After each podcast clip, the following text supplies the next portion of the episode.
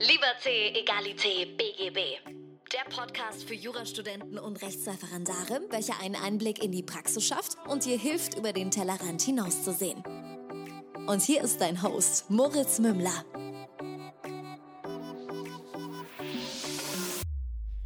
Servus und herzlich willkommen zu einer neuen Folge von Liberté, Egalité, BGB. Ihr habt es sicher schon im Intro gehört, mein Name ist immer noch Moritz Mümmler und ich habe heute hier bei mir die Arabella Poth zu Gast. Sie ist Strafverteidigerin aus Berlin und sie vertritt die schweren, harten, bösen Jungs äh, und Mädels, aber ich glaube, das kommt häufig, ist nicht so häufig vor. Liebe Arabella, sehr schön, dass du es zu mir in den Podcast geschafft hast. Ja, vielen Dank, Moritz. Ich freue mich sehr, sehr, sehr, dass ich heute hier sein darf, weil ich deinen Podcast sehr, sehr gerne höre und ganz toll finde. Ich muss dich aber leider gleich zu Anfang einmal korrigieren. Ich komme aus Dortmund und nicht aus Berlin, bin aber tatsächlich auch in Berlin unterwegs oder bin ja eigentlich bundesweit unterwegs. Und habe natürlich Perfekt. in Berlin auch Mandanten. Das freut mich sehr, dass du das jetzt klargestellt hast. Mir ist jetzt kurz alles aus dem Gesicht gefallen, weil ich mir dachte, Mensch, habe ich jetzt bei meiner Recherche so viel falsch gemacht, dass ich nicht mal weiß, wo sie aktuell sitzt. Deswegen, alles gut, sehr gut. Ähm, zunächst würde mich mal interessieren, wer du denn bist, weil ich weiß jetzt, dass du sehr gut singen kannst. Das haben wir heute auf deinem Instagram-Profil gesehen. Du hast da eine Challenge ins Leben gerufen, ähm, ein bisschen Lied vor dich hinträllern. Und ich finde, du hast es sehr gut gemacht. Vielen ich wollte Dank. eigentlich äh, starten mit ein bisschen Punkrock hier. Ah, okay. Nein, ich glaube, da habe ich jetzt genug von gezeigt. Ja, ähm, also, wie du schon sagtest, ich bin Arabella Poth, bin Strafverteidigerin, ähm, habe äh, meine Kanzlei hier in Dortmund, bin aber bundesweit unterwegs, habe mich spezialisiert eigentlich ja schon auf schwerere Fälle. Ich verteidige ähm, ja, im Bereich Mord, im Bereich Totschlag, auch im Bereich von Sexualdelikten, natürlich auch, wie man so schön sagt, Kinderschänder äh, und bin auch viel mhm. im Bereich organisierte Kriminalität unterwegs. Wir machen allerdings auch, und das ist das Besondere eigentlich an unserem Büro, Wirtschaftsstrafrecht, äh, kombinieren mhm. also beides miteinander und bei uns klappt das auch ganz gut. Und ähm, ja, also die gesamte Bandbreite des Strafrechts. Zusätzlich bin ich auf Instagram relativ aktiv. Du hast ja gerade schon angesprochen. Wir haben da diese Why So Serious Challenge ins Leben gerufen. Der Mustafa Nemat Ali und ich, der ist so in dem im Bereich äh, Finanzen tätig, weil wir einfach ähm, beide in einem seriösen Bereich eigentlich arbeiten, aber eben auch sehr gerne mal ein bisschen Spaß haben. Und Instagram ist eine Plattform, die mir einfach sehr großen Spaß macht. Mhm. Jetzt durfte ich jetzt auch feststellen, im letzten Jahr ist da sehr viel passiert. Leute sprechen mich auf einmal mit The Loyal One auf irgendwelchen Konferenzen in Passau an. Äh, hm. Du hast jetzt gefragt, wie darf ich dich nennen, Moritz oder The Loyal One? Hier genau. ein ganz, ganz fetter Disclaimer. Ich bin nicht The Loyal One. Das war die Idee für die Taschen. Das Problem ist, die Kombination, die dann entstand, war folgende. Wir hatten den Taschennamen festgelegt von Law, Loyal, Loyal, The Loyal One. So kamen wir da ein bisschen drauf und haben dann. Ähm, beschlossen, es wird The Loyal One heißen, dann entstand das Instagram-Profil und irgendwann dachte ich mir, hey, wir müssen doch irgendwie ein bisschen was Mehrwert liefern. Wir müssen doch, wir können doch nicht einfach nur Taschen produzieren. Die sind zwar vielleicht schön, aber irgendwie müssen wir doch ein bisschen mehr machen. Und dann habe ich angefangen, mein Gesicht auf dem Kanal zu zeigen und ein bisschen was zu erklären. Und irgendwann war es soweit, jetzt im Oktober, November letzten Jahres, dass mich jemand angesprochen hat, hey, dich kenne ich, du bist der Loyal One aus dem Internet. Und ich so, ja, also Nein, ich bin der Moritz. So viel ja, zur Klarstellung. Genau, ich, ich habe das auch gedacht. Ich, ich kenne ja auch eure Taschen, die ich übrigens auch klasse finde. Also wenn ich, ähm, wenn es die schon gegeben hätte, als ich noch studiert habe, dann hätte ich auch auf jeden Fall irgendwie so eine Tasche gehabt. Denn Schönfelder und Co., die sind ja doch immer relativ schwer zu schleppen. Ähm, mittlerweile trage ich natürlich weniger Gesetzbücher mit mir rum. Wir haben ja alles digital heutzutage. Back online und, und Gesetze im Internet regelt. Genau, habe ich heute erst eine Hauptverhandlung gehabt. Ich habe, ähm, also wir haben auf unseren Handys auch die gesamten Akten, also natürlich nicht auf dem Handy, aber über mhm. VPN kann ich übers Handy darauf zugreifen. Und da hat die Staatsanwältin mich angeblafft und hat gesagt, ich soll doch mal mein Handy wegpacken. Und da habe ich gesagt, naja, Frau Staatsanwältin, da habe ich meine Akte drauf, das ist schlecht.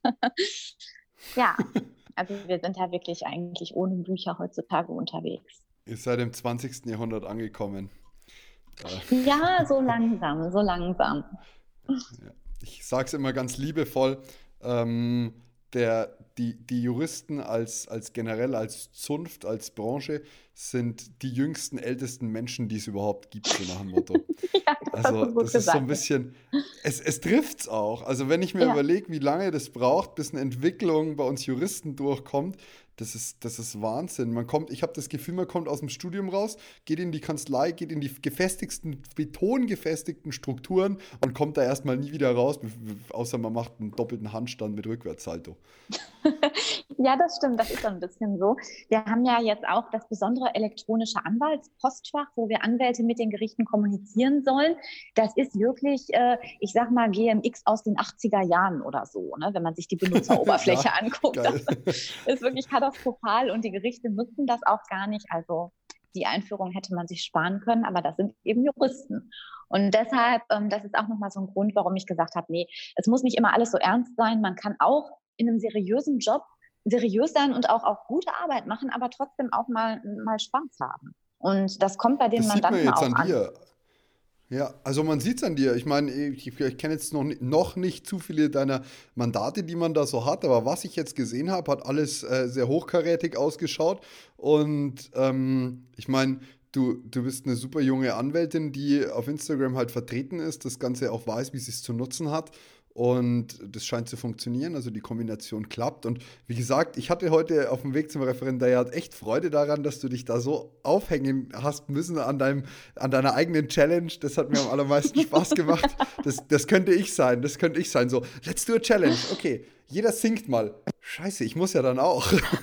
genau, so ein bisschen war das auch so, weil wir hatten eigentlich die Idee, ähm, dass wir andere nominieren und die dann halt singen. Also das sollten auch Leute sein, die das können, die da Spaß dran haben. Und ich bin vollkommen unmusikalisch. Ich, ich konnte noch nie singen.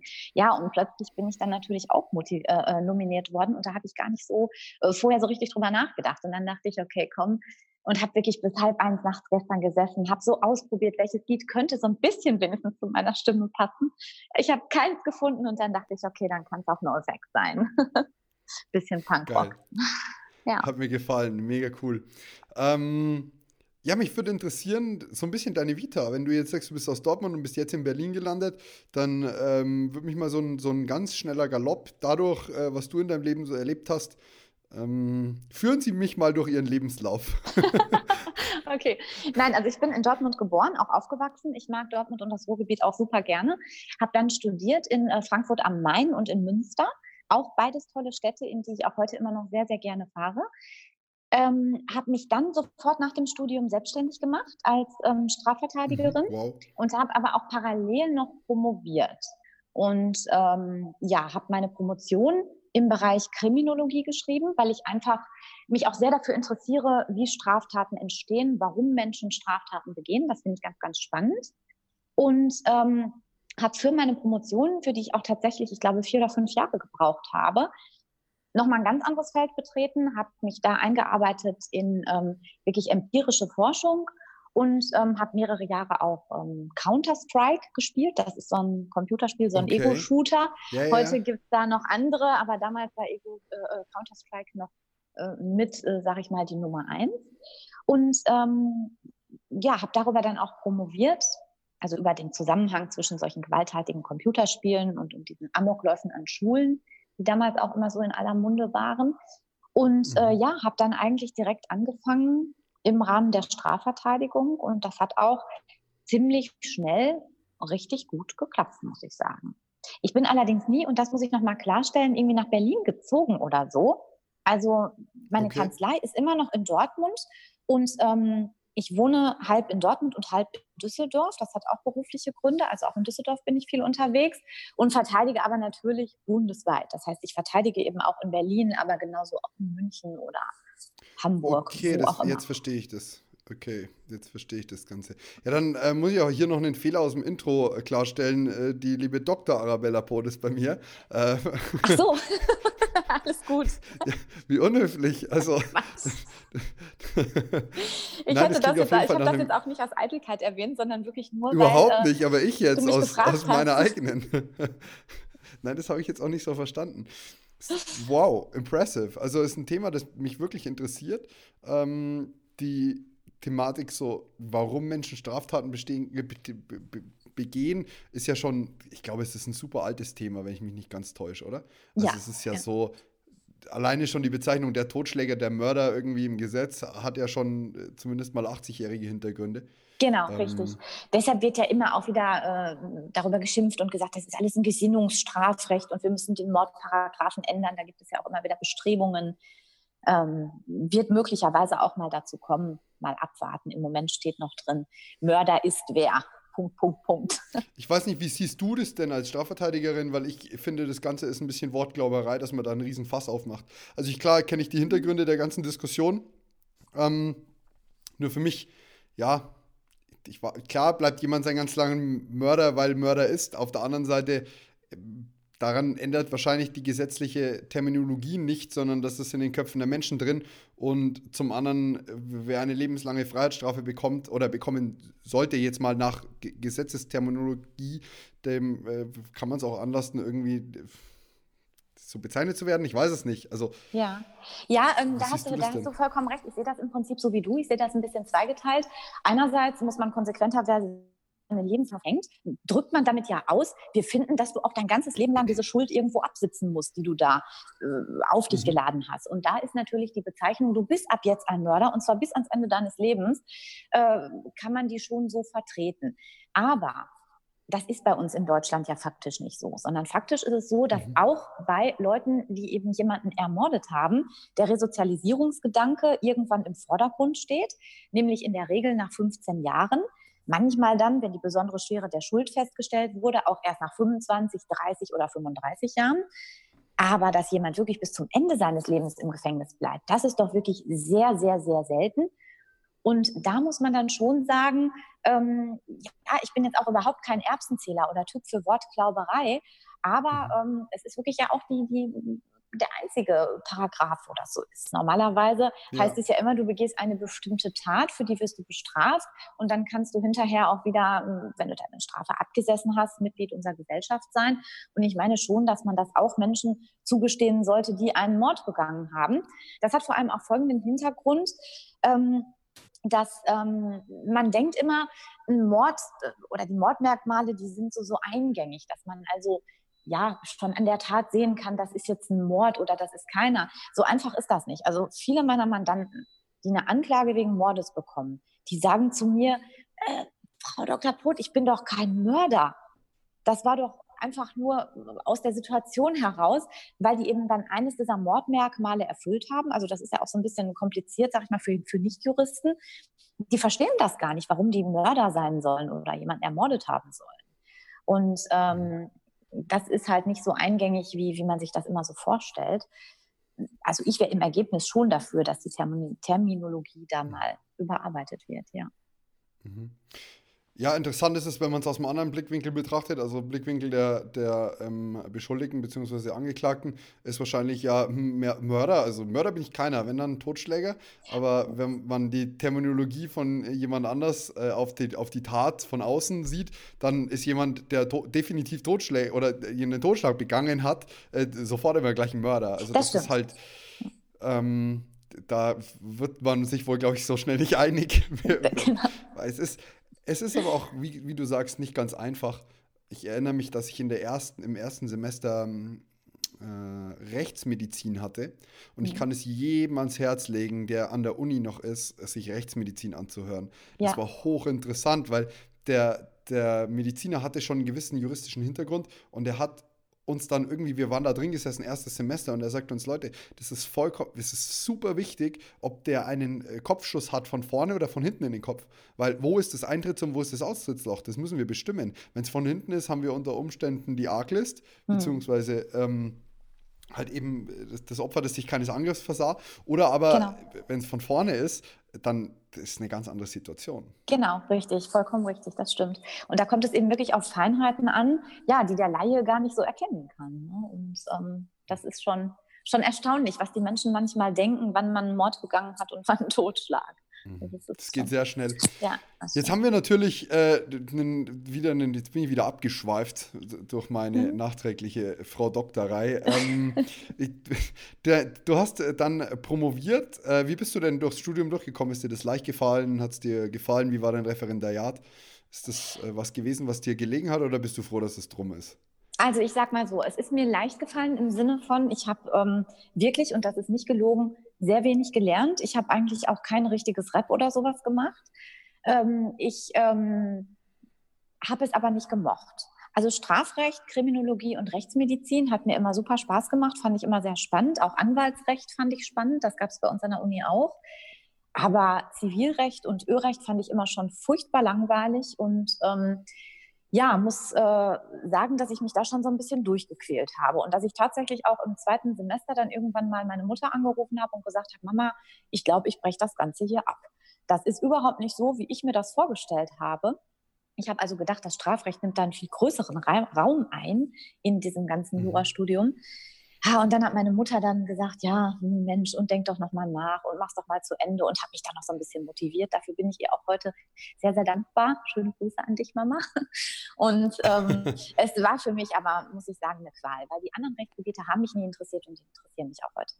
Ich mache auch nichts anderes. Also wenn ein Mandant mich mal fragt, klar, ein ganz einfaches Schreiben in einem anderen Rechtsgebiet, ja. Ansonsten arbeite ich aber mit ganz vielen tollen Kollegen zusammen, an die ich dann meine Mandanten verweise. Ist auch richtig so. Also ja. allein schon aus dem Positionierungsaspekt. Äh, aber mir, ich hatte tatsächlich am Anfang nicht so die Affinität fürs Strafrecht. Die kam erst mit der Zeit und mit den mit vielen Gesprächen mit Florian Eder. Äh, ja, der ist toll. Ja, und er, er, brennt auch für die Sache. Und mhm. ich habe jetzt total festgestellt, das muss ich jetzt dann künftig mal ändern, dass hier, wenn ich Anwälte zu Gast habe, sind es hauptsächlich Strafverteidiger. Also ich hatte jetzt mit, mit, mit Florian, mit dem Juri, mit dem Jan, mit dem Schwarzhoff und mit dir jetzt mal vier Strafverteidiger. Das ist schon, das ist schon eine Menge so. Das stimmt. Und du brauchst mal, weiß ich nicht, so ein. Ich brauche mal Abwechslung, aber ich kümmere mich gerade drum.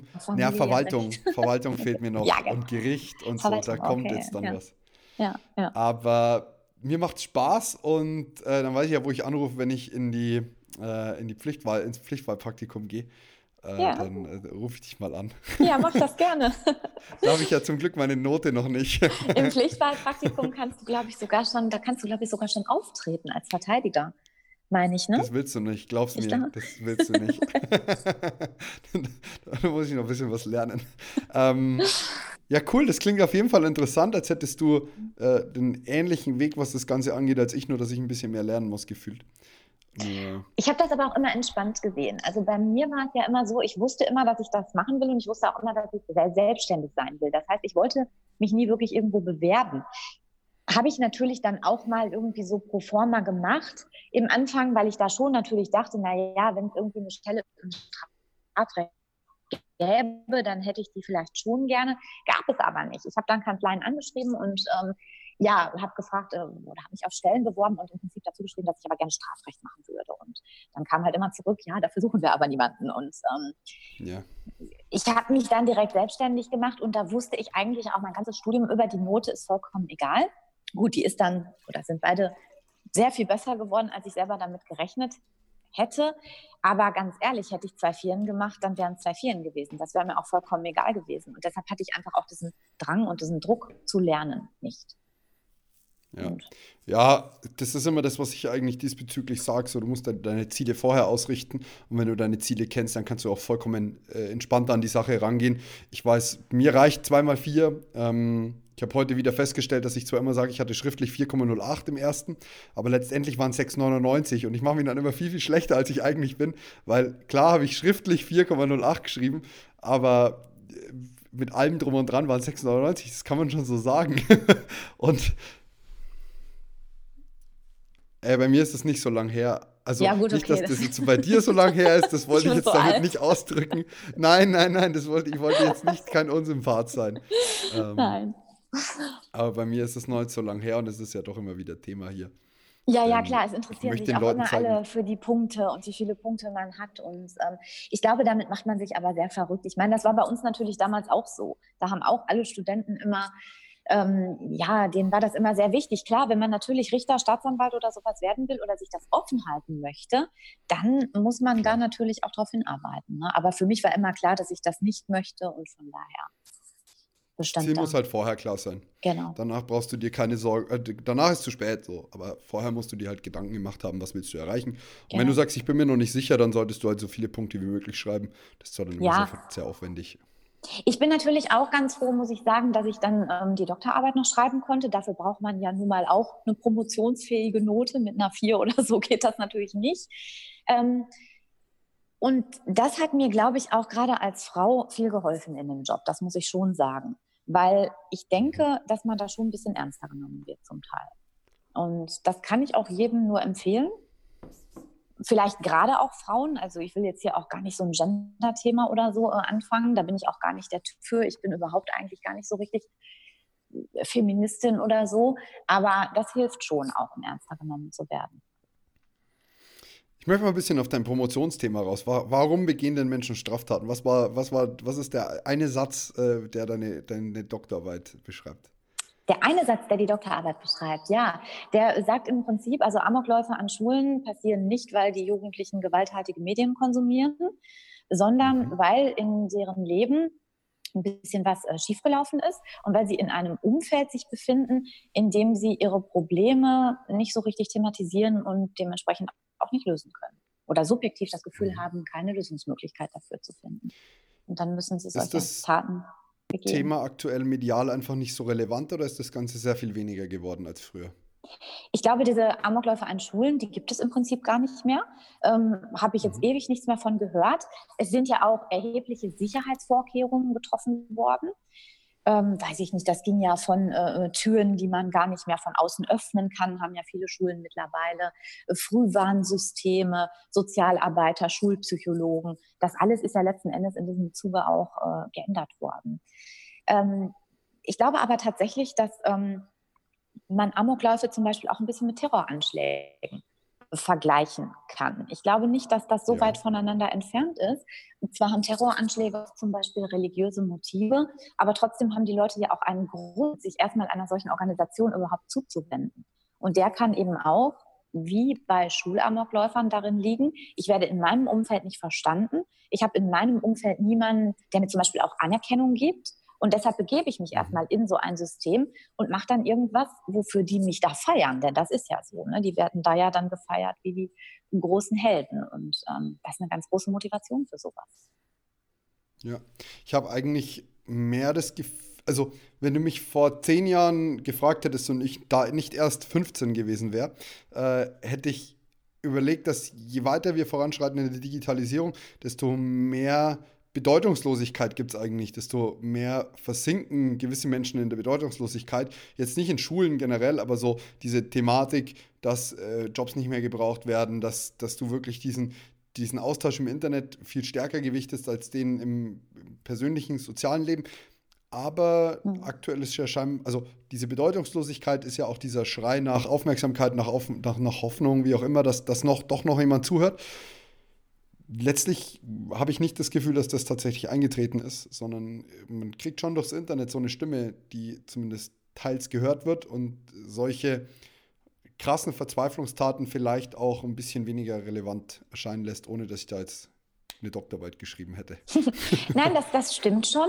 Ähm, Im Internet haben ja zum Beispiel auch Menschen die Chance, Anerkennung zu bekommen. Also Anerkennung ist ja was, was für jeden Menschen ganz wichtig ist. Also viele Psychologen vertreten ja sogar die Theorie, Anerkennung ist das Motiv, unser Handlungsmotiv. Mhm. Und Geld ist auch nur etwas, wovon man sich dann Anerkennung äh, quasi erkaufen kann.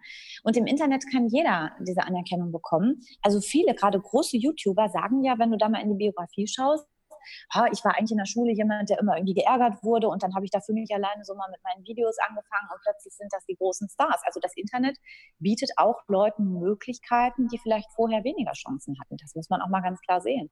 Und das kann auch eine Menge auffangen. Mhm.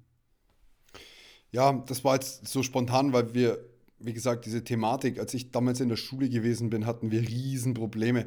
Da haben äh, Kids sich einen, einen Streich erlaubt, äh, als sie an die Tür dann geschrieben haben, sie begehen dann und dann einen Amoklauf.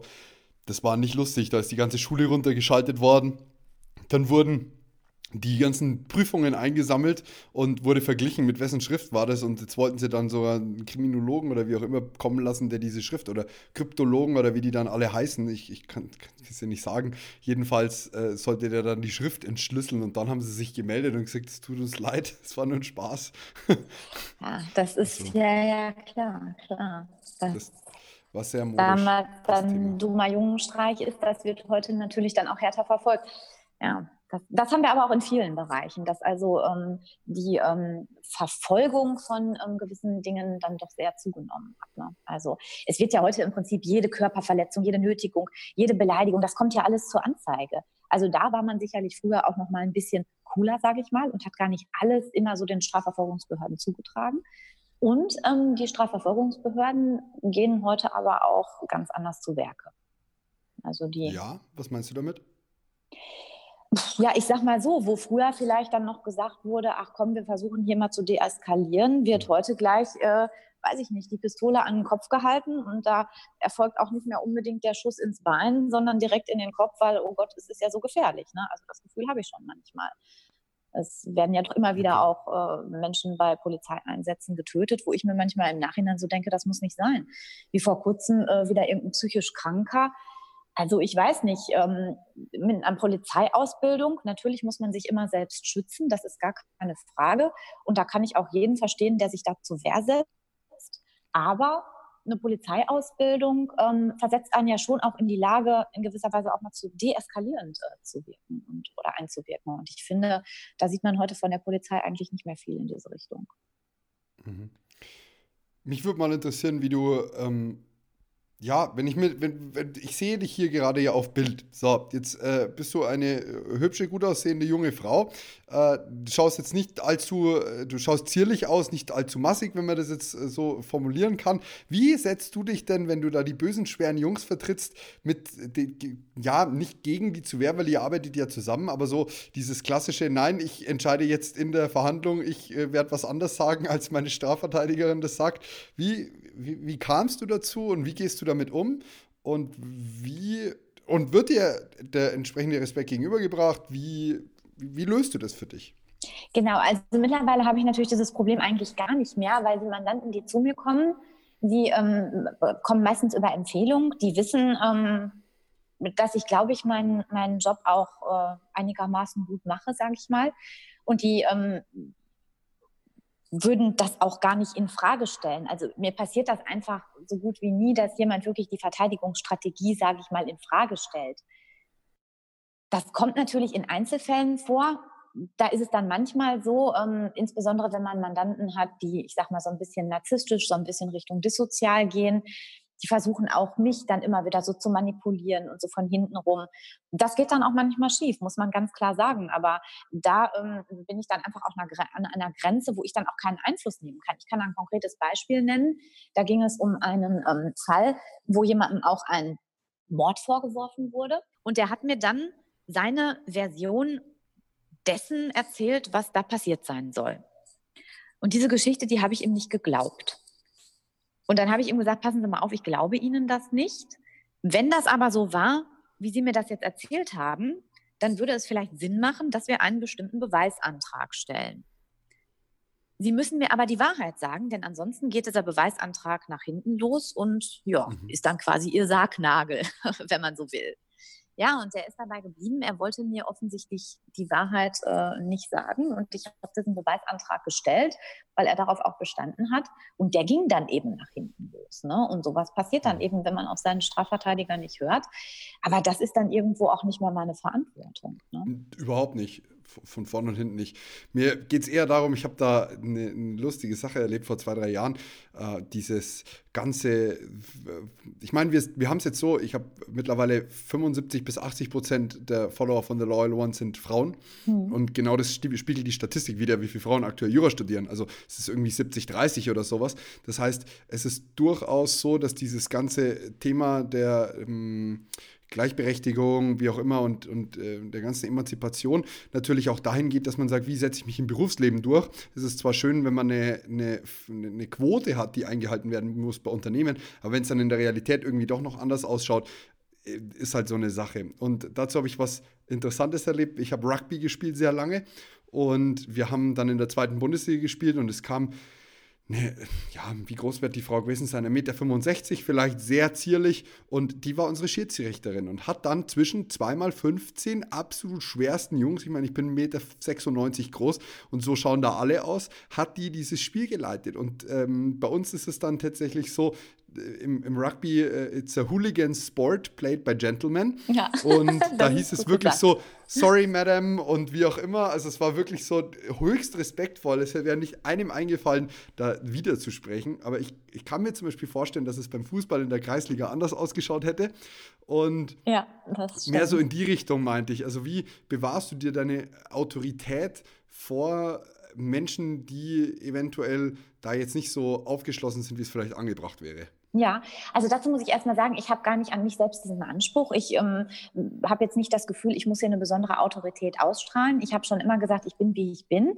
Ich könnte ja jetzt auch ganz anders auftreten. Ich könnte auch, weiß ich nicht, mir die Haare streng zurückmachen und einen langweiligen Hosenanzug anziehen. Das mache ich nicht. Ich bin schon ein Mensch, der sehr weiblich ist und auch sehr weiblich sein möchte. Und ähm, bin wirklich einfach so, wie ich bin. Und wem das nicht gefällt, der kann gehen. Und ich glaube, das strahle ich auch aus äh, so ein bisschen so eine Friss- oder Stirbvogel-Mentalität ist das vielleicht. Und das wird komischerweise auch selten nur in Frage gestellt. Ich habe mit das, Mandanten das genau Probleme Grund. gehabt. Ja, das, vielleicht. Das, darauf wollte ich eigentlich auch raus, weil ich der mhm. Meinung bin, du musst Autorität du musst, wenn du, wenn du dich selber schon so in eine schwache Position rückst, dass, dass du sagst, ich brauche die, äh, die zurückge streng zurückgekämmten Haare, wie auch immer, um, um dann wirklich Autorität auszustrahlen, setzt du dich ja selber schon in die, in die ausgangsschwache Position, weil du sagst, ich muss es jetzt beweisen. Wenn du das so machst, wie du jetzt sagst, ich bin, wie ich bin, dann ist das ja viel authentischer und viel realer und es funktioniert viel besser. Deswegen genau. freut mich das, das sehr, dass du das genau so ausdrückst. Cool. Das ist so. Also meine Mandanten, die halten mir die Tür auf bei Gericht, die tragen mir die Tasche hoch und das finde ich auch sehr angenehm. Also da bin ich jetzt nicht diejenige, die sagt, ich kann das selber und, und gehe mal aus dem Weg oder so, um da eine Autorität zu beweisen, sondern cool. ähm, das ist einfach irgendwo eine Zusammenarbeit und äh, ja, ich fühle mich so wohl in, in dieser Rolle. Ich glaube, meine Mandanten fühlen sich mit mir wohl. Es gibt immer auch Einzelfälle, die dann unzufrieden sind, das ist ganz klar, aber ja, das ist dann eben so. Sehr sehr geil. Das klingt tatsächlich, äh, ich stelle mir das schön vor, da die Tasche hochgetragen zu bekommen. stelle ich, stell, stell ich mir lustig vor. Ich wäre dann jemand, der so die Tasche nimmt, entweder vorausgeht oder hinterher. Sehr cool. So, ich möchte den Podcast kurz für Werbung in eigener Sache unterbrechen. Um diesen Podcast am Leben zu halten, ist die Unterstützung von The Loyal One, der Tasche für deinen Schönfeld und deinen Sartorius in den verschiedensten Farben, absolut nötig. Die Tasche ist nicht nur elegant, nützlich und absolut hochwertig, sondern sie ist auch der perfekte Begleiter durch dein Studium, Referendariat oder das Praktikum. Du kannst sie jetzt mit Podcast 10 exklusiv 10% Rabatt unter www.theloyalone.de sichern und alle Taschen werden auch direkt mit einem Standfuß für deinen Schönfelder oder Sartorius geliefert. Und wenn wir schon bei Werbung sind, dann würde ich dich bitten, diesen Podcast bei iTunes zu bewerten oder ihn direkt bei Instagram in deine Story zu posten. So hilfst du uns zu wachsen und weiterhin spannende Gäste für den Podcast zu bekommen, denn mit jedem bisschen Reichweite erreichen wir natürlich interessantere Gäste. Ich bedanke mich jetzt schon mal für deine Unterstützung. Zusammen sind wir mehr und viel Spaß mit dem Rest der Folge. Erzähl uns mal was von deinen bösen, schweren Jungs. Ich habe gesehen, du hast kürzlich Arafat vertreten. Äh, das äh, wird, ich nehme mal an, dass das einer deiner prominentesten Mandanten ist. Ja, also in diesem Fall ging es jetzt nicht um Arafat selber. Arafat hat am Rande eine Rolle gespielt. Äh, es ging um ähm, Ali aus Erkenschwick. Das ist ähm, Arafats Cousin. Und ähm, mhm. Diesem Verfahren lag eine allerdings sehr lange, langwierige, komplizierte Geschichte zugrunde, in der eben auch Arafat eine Rolle gespielt hat und der hat in diesem Verfahren auch als Zeuge ausgesagt. Ja, da ging es, ich sag mal, um so einen klassischen Internet-Beef zwischen Rappern, der dann aber leider ausgeartet ist, weil eben einer von denen sich gesagt hat, der hatte da wohl auch so ein bisschen die Absicht, dass er so ein bisschen Promo für sein Album, was er demnächst veröffentlichen wollte, machen wollte. Und für einen Gangsterrapper ist es natürlich eine gute Promo, ein bisschen mit einer Pistole mal rumzuballern äh, und an so einer Schießerei beteiligt zu sein. Ja, und jedenfalls ist er dann also bewaffnet mit einer Pistole und dazu noch 14 oder 15 weiteren Personen im Gepäck bei meinem Mandanten Ali in ähm, Oerkenschwick aufgetaucht und wollte ähm, meinen Mandanten angreifen. So, und der hat dann erst noch äh, gemeinsam mit seinen Brüdern versucht zu schlichten, hat dann aber plötzlich gesehen, wie der äh, Rapper da so seine Waffe ziehen wollte. Der hatte die so unterm Pullover versteckt und dann hat er da so ein Zucken wahrgenommen und ähm, hat dann gesagt, also jetzt passiert hier gleich was richtig Schlimmes, jetzt muss ich ihm diese Waffe irgendwie aus der Hand schlagen und hat ihm dann eben auf den Arm geschlagen. Er hat die Waffe dann trotzdem noch ziehen können, hat äh, um sich geschossen und dabei eben meinen Mandanten und auch noch eine weitere Person eben verletzt, ins Bein geschossen. Und daraufhin hat natürlich mein Mandant dann was gemacht, was jetzt nicht so schön war. Der ist dann, ja, natürlich auch unter diesem Adrenalin, unter diesem Schock, sage ich jetzt mal, ähm, hat er dann die Verfolgung aufgenommen. Diese Angreifer, also diese insgesamt 14, 15 Leute, die sind dann also nach diesen Schüssen alle, haben die sich in ihre Autos gesetzt und sind teilweise auch zu Fuß einfach weggelaufen vom Ort des Geschehens. Und mein Mandant und seine Brüder haben die dann eben verfolgt, haben gesagt, wir wollten die Ding festmachen. Und dabei ist es dann eben noch zu Körperverletzungen gekommen, mhm. was natürlich dann in dem Moment auch nicht mehr von der Notwehr gedeckt ist. Ne? Wir Juristen wissen das, äh, der juristische Laie, dem ist das aber eben nicht immer so klar. Ja, und dann hat es ein ähm, Verfahren gegeben vor dem Landgericht Bochum. Ähm, mein Mandant hat in diesem Verfahren, so steht es auch im schriftlichen Urteil, ein ideales Prozessverhalten gezeigt. Also die Verteidigung ist optimal gelaufen. Wir haben ganz toll zusammengearbeitet. Er hat sich bei sämtlichen Beteiligten entschuldigt. Er hat wirklich äh, sehr, sehr hohe äh, Schmerzensgeldzahlungen geleistet. Meiner Meinung nach äh, waren die schon relativ überhöht. Das Gericht ähm, hat das anders gesehen. Und er hat sogar mit diesem Rapper, mit diesem Hamad 45, ähm, so sein Spitzname, auch noch eine Versöhnung herbeigeführt und hat gesagt, Mensch, du hast auf mich geschossen, aber ich möchte mich jetzt im Gericht hier mit dir vertragen. Und mir ist es ganz egal, ob du ins Gefängnis kommst. Komm, wir geben uns die Hand und alles ist gut. Ja, und dann ähm, war es aber so, dass mein Mandant die eine oder andere Vorstrafe hatte. Und deswegen ähm, ist er dann zu insgesamt zwei Jahren und sechs Monaten verurteilt worden, was für uns wirklich eine große Enttäuschung war. Also ich war nie wirklich über ein Urteil so enttäuscht, auch auch persönlich enttäuscht wie über dieses. Das hat mich wirklich sehr getroffen. Und ähm, da haben wir wirklich auch ja, vor dem BGH dann ganz schön gekämpft in der Revision. Und die war dann zum Glück auch erfolgreich. Mhm. Was nicht so oft der Fall ist, muss man dazu sagen. Das also stimmt. Also, äh, vor allem von etwas wieder wegzukommen äh, in der Revision ist gar nicht so einfach, weil natürlich das erstmal gesetzt gilt. Also cool. Für mich lag es ja auf der Hand, also für mich war ganz klar, dass im ersten Fall, wo er also diesem Hamad die Waffe aus der Hand äh, schlagen wollte, habe ich ganz klar auch erstinstanzlich schon gesagt, das ist eine Notwehr. Das Gericht wollte das so mhm. nicht sehen. Der BGH hat es dann auch so gesehen und hat das Verfahren also eingestellt äh, bezüglich dieser ersten Tat. Und die zweite Sache, da wollten wir die Körperverletzungen ja nie abstreiten. Aber wir haben gesagt, da war ein Täter-Opfer-Ausgleich, hat da stattgefunden. Das wollte das Gericht so auch nicht sehen. Aber auch da hat der BGH gesagt, doch, das war ein Täter-Opfer-Ausgleich. Und so konnten wir jetzt zweitinstanzlich dann eben eine bewährungsfähige Strafe erstreiten. Und äh, mein Mandant ist jetzt auch in Freiheit. Mhm.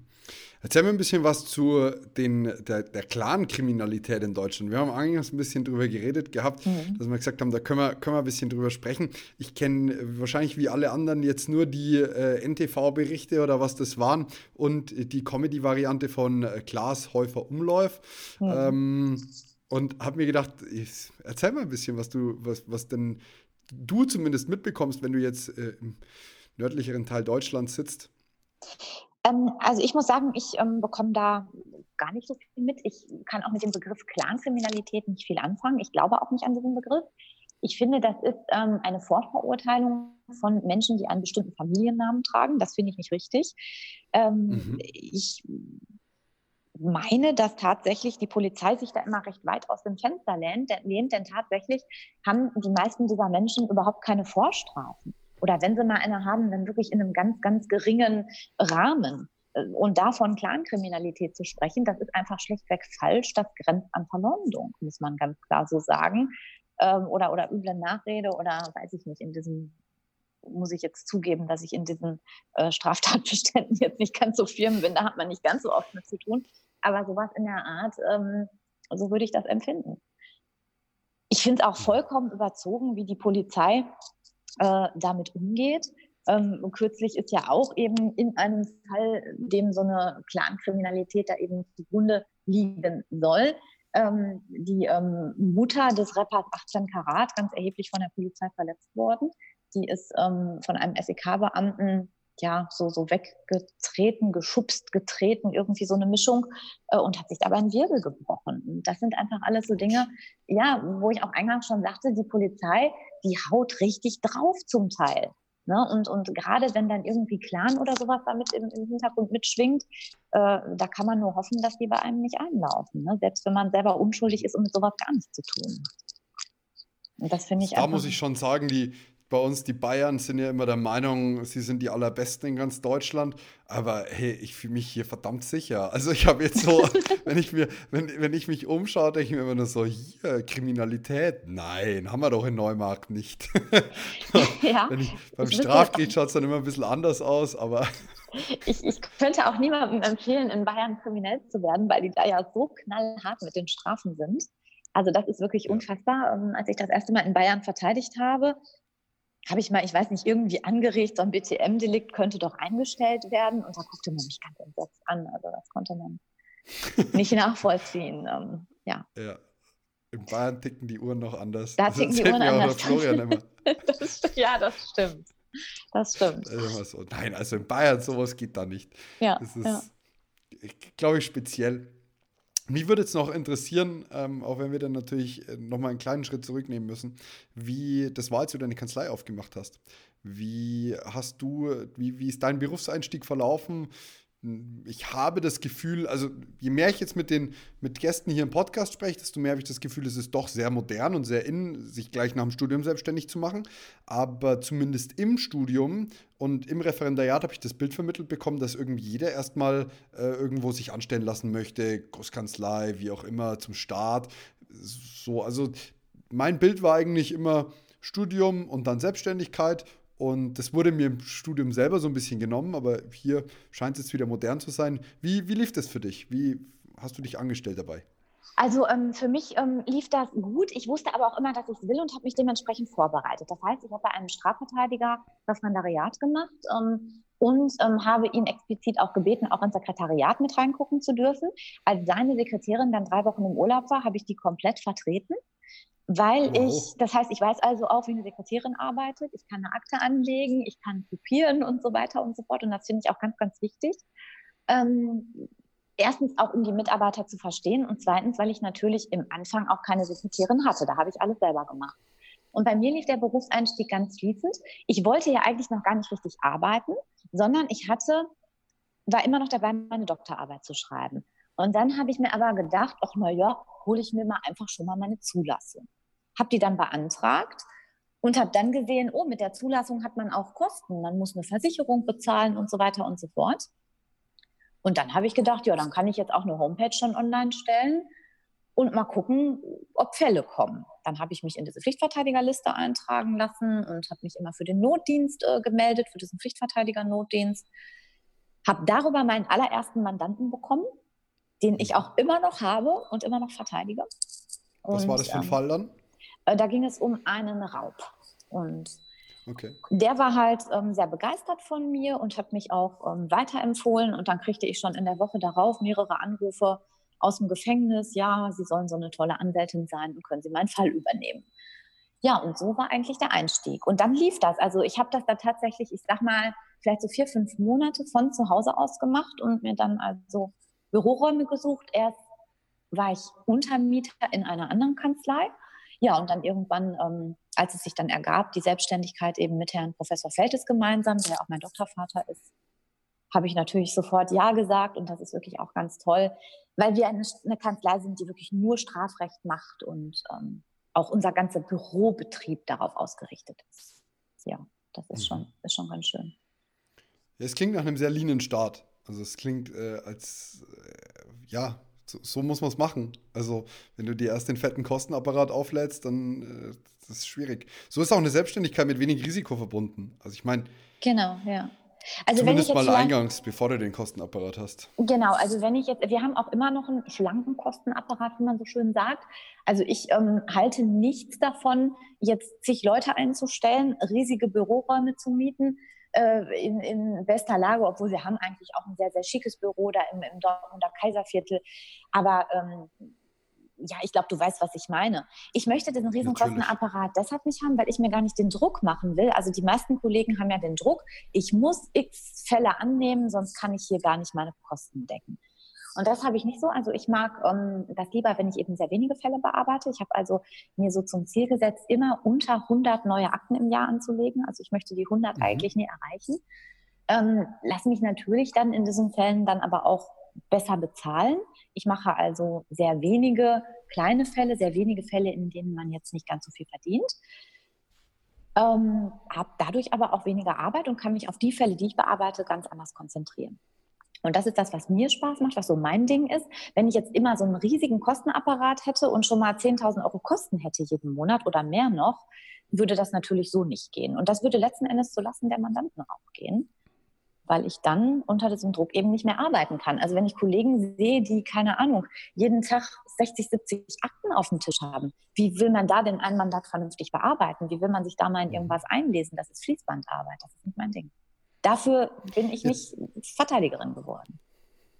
Das ist richtig, richtig, richtig gut. Also da muss ich dich jetzt fast fragen, erstens, wer dir das beigebracht hat, weil ohne mich da jetzt äh, erheben zu wollen, Marketing ist so, macht mir sehr viel Spaß und äh, ich bin da auch jetzt seit fünf Jahren viel dabei und informiere mich und wie auch immer, musste da auch schon einiges äh, schmerzhaft lernen und einfach einiges auch gut lernen.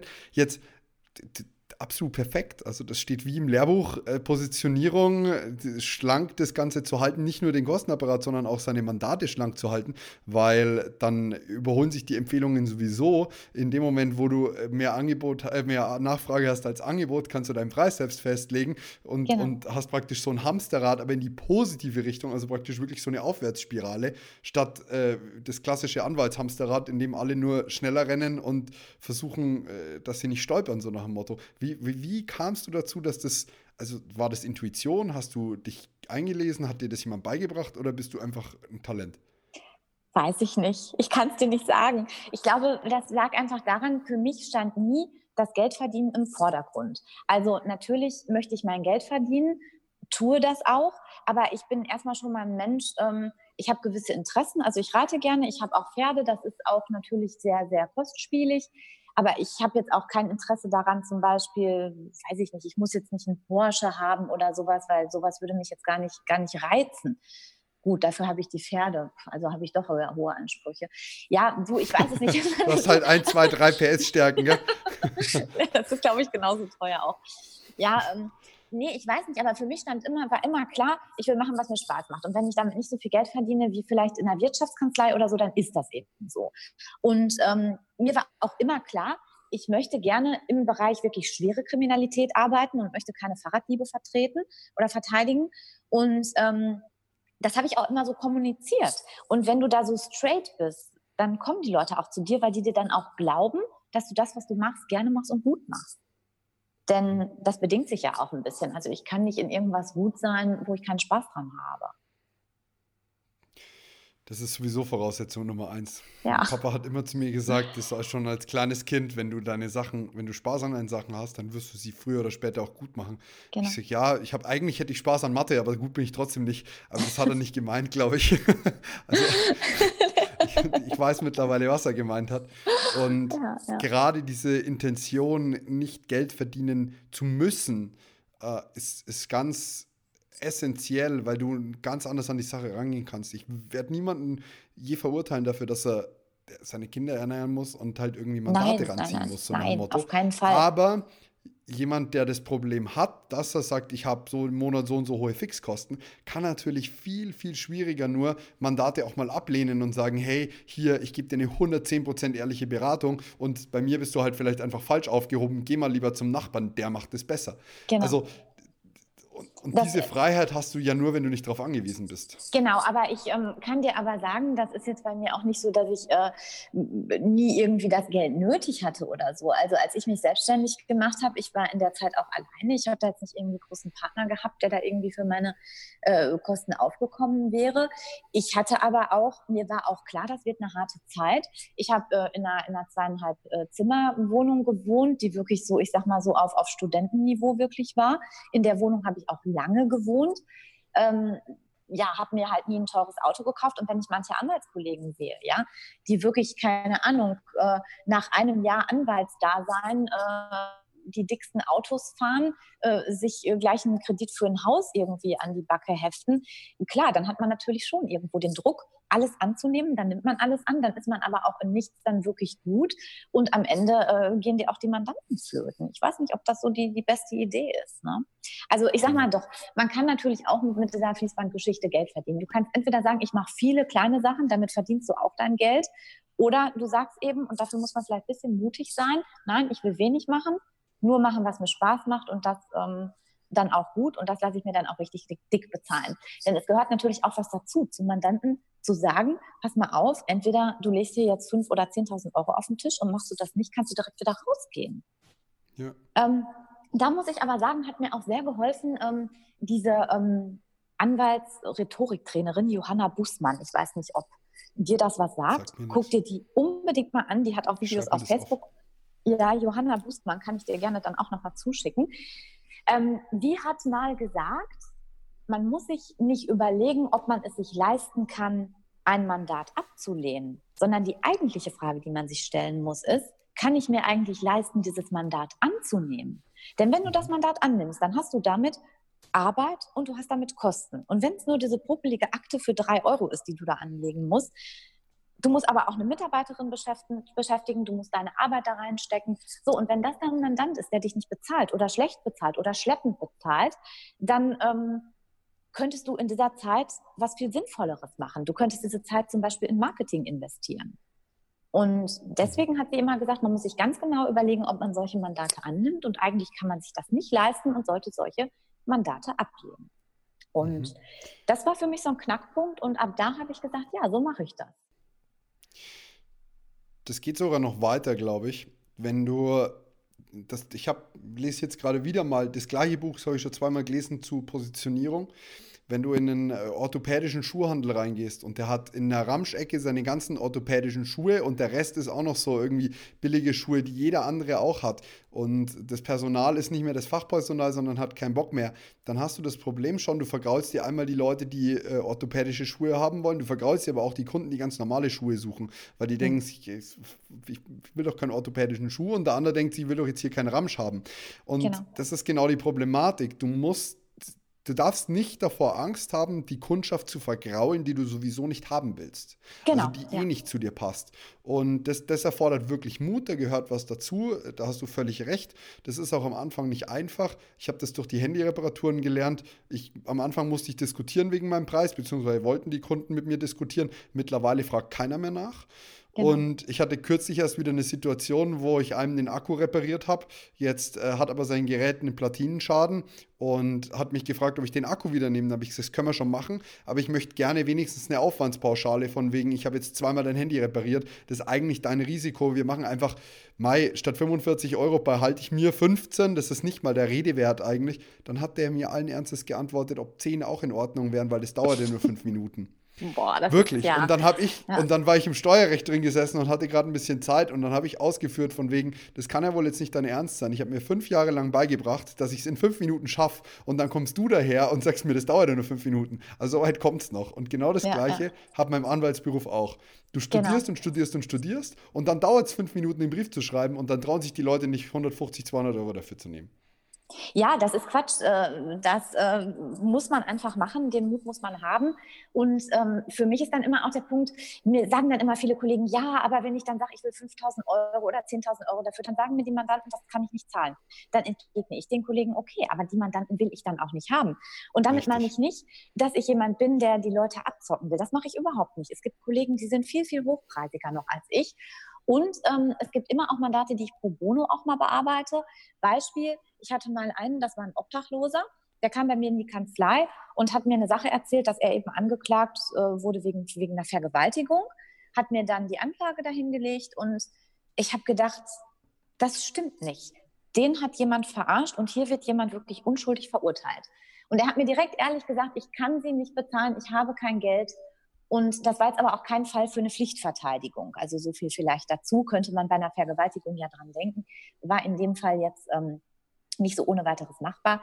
Und da habe ich gesagt, wissen Sie was, wir machen das. Ich mache das kostenlos für Sie. Und ähm, dann, nein, ich muss mich korrigieren. Es war keine Anklage, sondern das ganze Ding befand sich im Ermittlungsverfahren. Deshalb war das auch mit der Pflichtverteidigung nicht möglich. Er hat dann ähm, wir haben dieses Verfahren gemacht. Äh, das Verfahren wurde dann auch tatsächlich eingestellt. Und am Ende kam der an mit 30 Euro und hat gesagt, hier, das möchte ich Ihnen wenigstens geben für Ihre Auslagen, cool. für Portokosten und so weiter. Und das fand ich so toll. Und äh, deswegen, also ich bin nicht ein Mensch, dem es dabei nur ums Geld geht. Aber ähm, mhm. man kann nicht nur pro bono arbeiten, das geht nicht. Von Nein, irgendwas muss man auch leben. Und, und, du, hast es, du hast es richtig klargestellt. Wenn du sagst, ähm, meine Strafverteidigung kostet Betrag X und jemand kommt und sagt, ja, das Geld habe ich jetzt gerade nicht, machen wir es trotzdem, wie auch immer, hast du mit dem Kunden oder mit dem Mandanten am Ende nur Probleme, weil er dich genau. nicht bezahlen kann. Und richtig wenn du äh, pro, proaktiv und aktiv eine Entscheidung triffst und sagst, hey, hier, ich, ich möchte dich gerne kostenfrei vertreten, dann ist das völlig legitim, aber dann ist es deine Lebenszeit, die dafür drauf geht, deine Kosten, die du hast und auch dein Studium, das du äh, investiert hast. Und genau. das ist vollkommen in Ordnung und es hat auch nichts mit, mit äh, Abzockerei oder zu hohen Preisen oder wie auch immer zu tun, weil erstens leben wir in einer freien Marktwirtschaft, wo das jeder selber entscheiden kann, zum Großteil. Und ähm, Zweitens, äh, von irgendwas muss man leben auch. Und genau. Äh, ja, also. Ja, so sieht's cool. aus. So ist es. Ich habe ich hab tatsächlich da, ich habe so eine aktuell so eine kleine Vision im Kopf, wie, wie ich mir mein weiteres Leben vorstellen kann. Und, ja, erzähl ähm, mal. Das würde mich auch interessieren. Das würde dich interessieren. Ich, ja. ich habe, bin ja aktuell mitten im Referendariat. Im November ist zweites Staatsexamen. Und ich, ich habe riesig Spaß äh, an, an dem Thema Strafverteidigung. Deswegen haben wir das auch so viel hier im Podcast und werde mhm. es dann ab 1.4. mein Referendariat beim Florian machen und mir das ein bisschen ansehen. Der Punkt ist, ich, ich würde gerne weiterhin unternehmerisch tätig sein, was mir verdammt viel Spaß macht in Mitarbeiterführung, in Produktentwicklung, auch Marketing. Es macht mir alles super viel Spaß und es wäre schön, wenn ich mal davon leben kann.